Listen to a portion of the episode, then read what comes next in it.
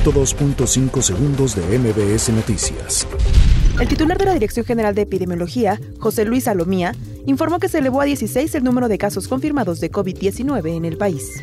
La economía mexicana tendrá un impacto por el coronavirus, por lo que la Secretaría de Hacienda y Crédito Público buscará adelantarse con estímulos que hagan de colchón económico para disminuir el efecto.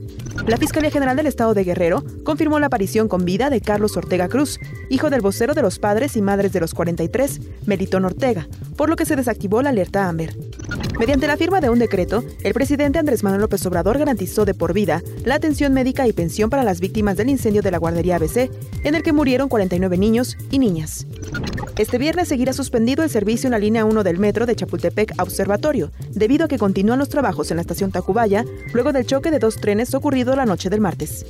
El dirigente nacional de Morena, Alfonso Ramírez Cuellar, indicó que la convocatoria para renovar a sus órganos directivos, que se emitirá el próximo 29 de marzo, contará con la opinión de los liderazgos del partido. El Senado de la República ratificó su compromiso con la igualdad de género y reafirmó su convicción de seguir trabajando todos los días por un México libre de violencia y discriminación contra las mujeres. Un elemento de la policía municipal fue asesinado la noche del jueves y uno más resultó herido de gravedad tras ser emboscados por un grupo armado. A días de que arrancó la venta de cachitos para la rifa del avión presidencial, se han dividido las opiniones respecto a la iniciativa del presidente, ya que mientras algunos mexicanos tienen fe de ganar los 20 millones de pesos, algunos otros aseguran que se trata de un fraude. América despide a Renato Ibarra por violencia de género. 102.5 segundos de MBS Noticias.